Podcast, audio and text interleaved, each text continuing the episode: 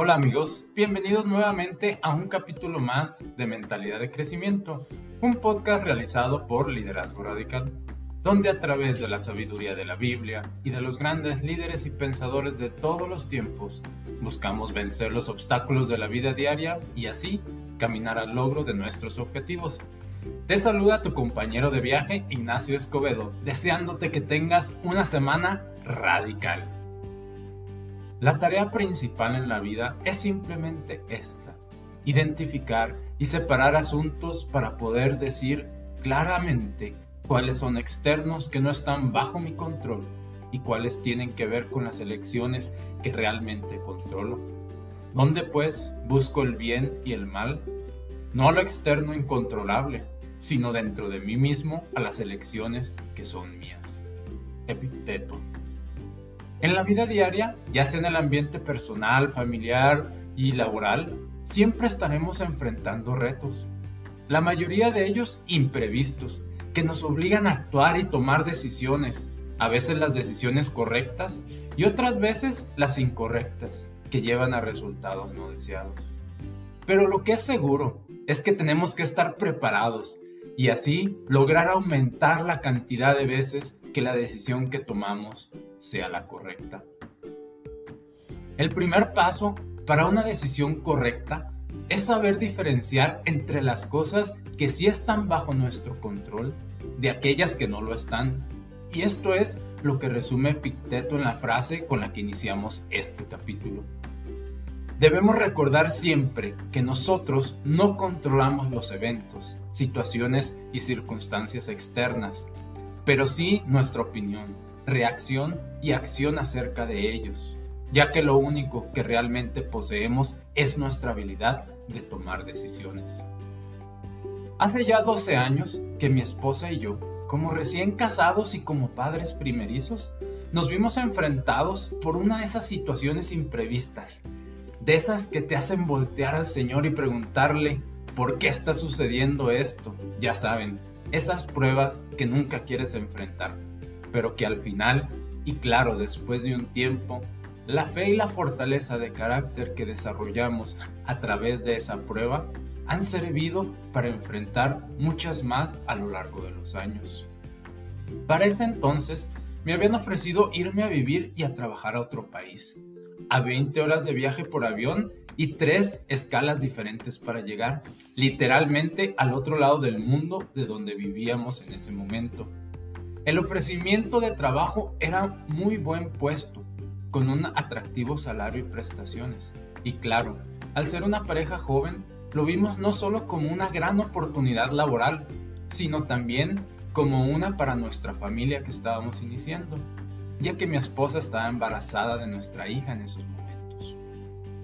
Por diferentes razones, el viaje se retrasó y para la fecha que viajamos, mi hija solo tenía dos meses de haber nacido.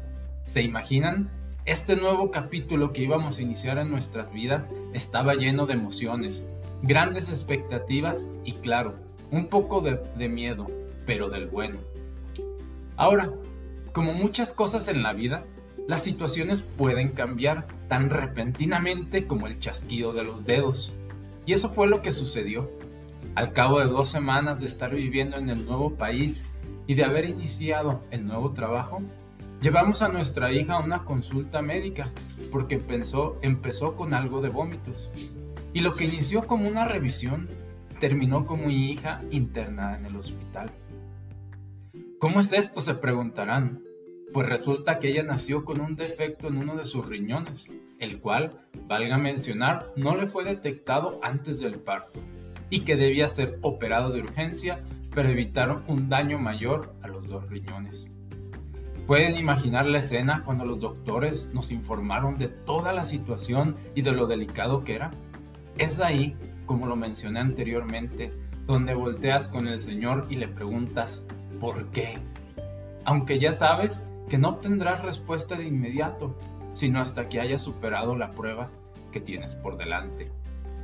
Al final estuvimos en el hospital internados 12 días, donde literalmente tanto mi esposa y yo vivimos esos 12 días en el hospital, ahí dormimos, ahí nos bañamos y ahí nos apoyamos el uno al otro para poder superar el momento. Gracias a Dios tuvimos amigos que nos estuvieron apoyando durante todo este periodo. El resultado final fue un éxito. A mi hija le corrigieron el problema que tenía en su riñón y ninguno de los dos se vieron mayormente afectados. Ahora, quisiera decirles que toda esta prueba la vivimos sin temor y como todos unos estoicos sin dejarnos llevar por la situación. Pero como todas personas, tuvimos muchos altibajos. Lo que sí es que le pusimos toda la valentía y la fe para poder superarla. El aprendizaje que nos dejó esta prueba y que les quiero compartir es, nosotros sabíamos que la enfermedad y la operación no estaba bajo nuestro control. No había nada que pudiéramos hacer acerca de eso. El lamentarnos y quejarnos por la enfermedad no iba a solucionarla realmente. Y claro, ninguno de los dos somos médicos cirujanos, así que tampoco había nada que pudiéramos hacer acerca de la operación. Lo que sí podíamos hacer e hicimos y a donde enfocamos nuestros esfuerzos fue en el cuidado que teníamos que tener de mi hija antes de la operación, después de la operación en el hospital y cuando nos la lleváramos a la casa. No podíamos cambiar el pasado, sin embargo, sí podíamos cambiar el futuro de nuestra hija con el poder que teníamos en el momento presente, esto es, toda nuestra atención y acción a su recuperación plena. Y es que en toda situación, ya sea adversa como la que les acabo de contar, o en situaciones favorables, solo hay una cosa que debemos hacer y es enfocarnos en lo que sí está en nuestro control. Y lo único que tenemos en nuestro control es nuestra mente. Y la paz de Dios, que sobrepasa todo entendimiento, cuidará sus corazones y sus pensamientos en Cristo Jesús. Filipenses capítulo 4 versículo 7. Fíjense cómo en la carta a los filipenses Pablo nos guía a que la única manera de encontrar la paz es mediante nuestro corazón y nuestros pensamientos. Esto es mediante nuestra mente, mediante nuestra decisión. Y vaya que Pablo es un ejemplo de alguien que supo salir adelante en medio de grandes adversidades. Durante mucho tiempo, Pablo estuvo encarcelado y en vez de dejarse derrotar por esta situación, se enfocó en lo que sí tenía control, que era su libertad de decidir cómo afrontar la prueba. ¿Y qué fue lo que hizo? Continuó predicando, inclusive dentro de la prisión. ¿Y cómo lo hizo? Escribiendo cartas a sus iglesias, cartas llenas de fe y de poder. Queremos lograr serenidad, estabilidad y tranquilidad durante las pruebas o ante los obstáculos que enfrentamos. Entonces necesitamos practicar la mentalidad correcta. La mentalidad que nos recuerda que esa serenidad, esa estabilidad y esa tranquilidad son un resultado de nuestras decisiones y no de las circunstancias. Así que los invito a que cada día busquen el desarrollo de su mente. Enfóquenla en las tareas para las que nos fue dada. Estas tareas son elegir de hacer y pensar correctamente. El rechazar toda aquella tentación que nos lleve fuera del hacer y pensar correcto. Anhelar a ser mejor cada día. Repulsión a las malas influencias. Prepararnos para lo que viene por delante. Propósito como nuestro principio guía y la mayor prioridad en nuestra vida. Y por último, el asentir, el ser libres de los engaños de las cosas que no están en nuestro control. Cada día cuando se levanten pueden prepararse para lo que enfrentarán, orando de la siguiente forma. Dios, concédeme la serenidad para aceptar las cosas que no puedo cambiar, el valor para cambiar las que puedo y la sabiduría para reconocer la diferencia. Espero que este capítulo les haya gustado, así que no se les olvide suscribirse a nuestro podcast para que juntos sigamos en nuestro camino de crecimiento y excelencia.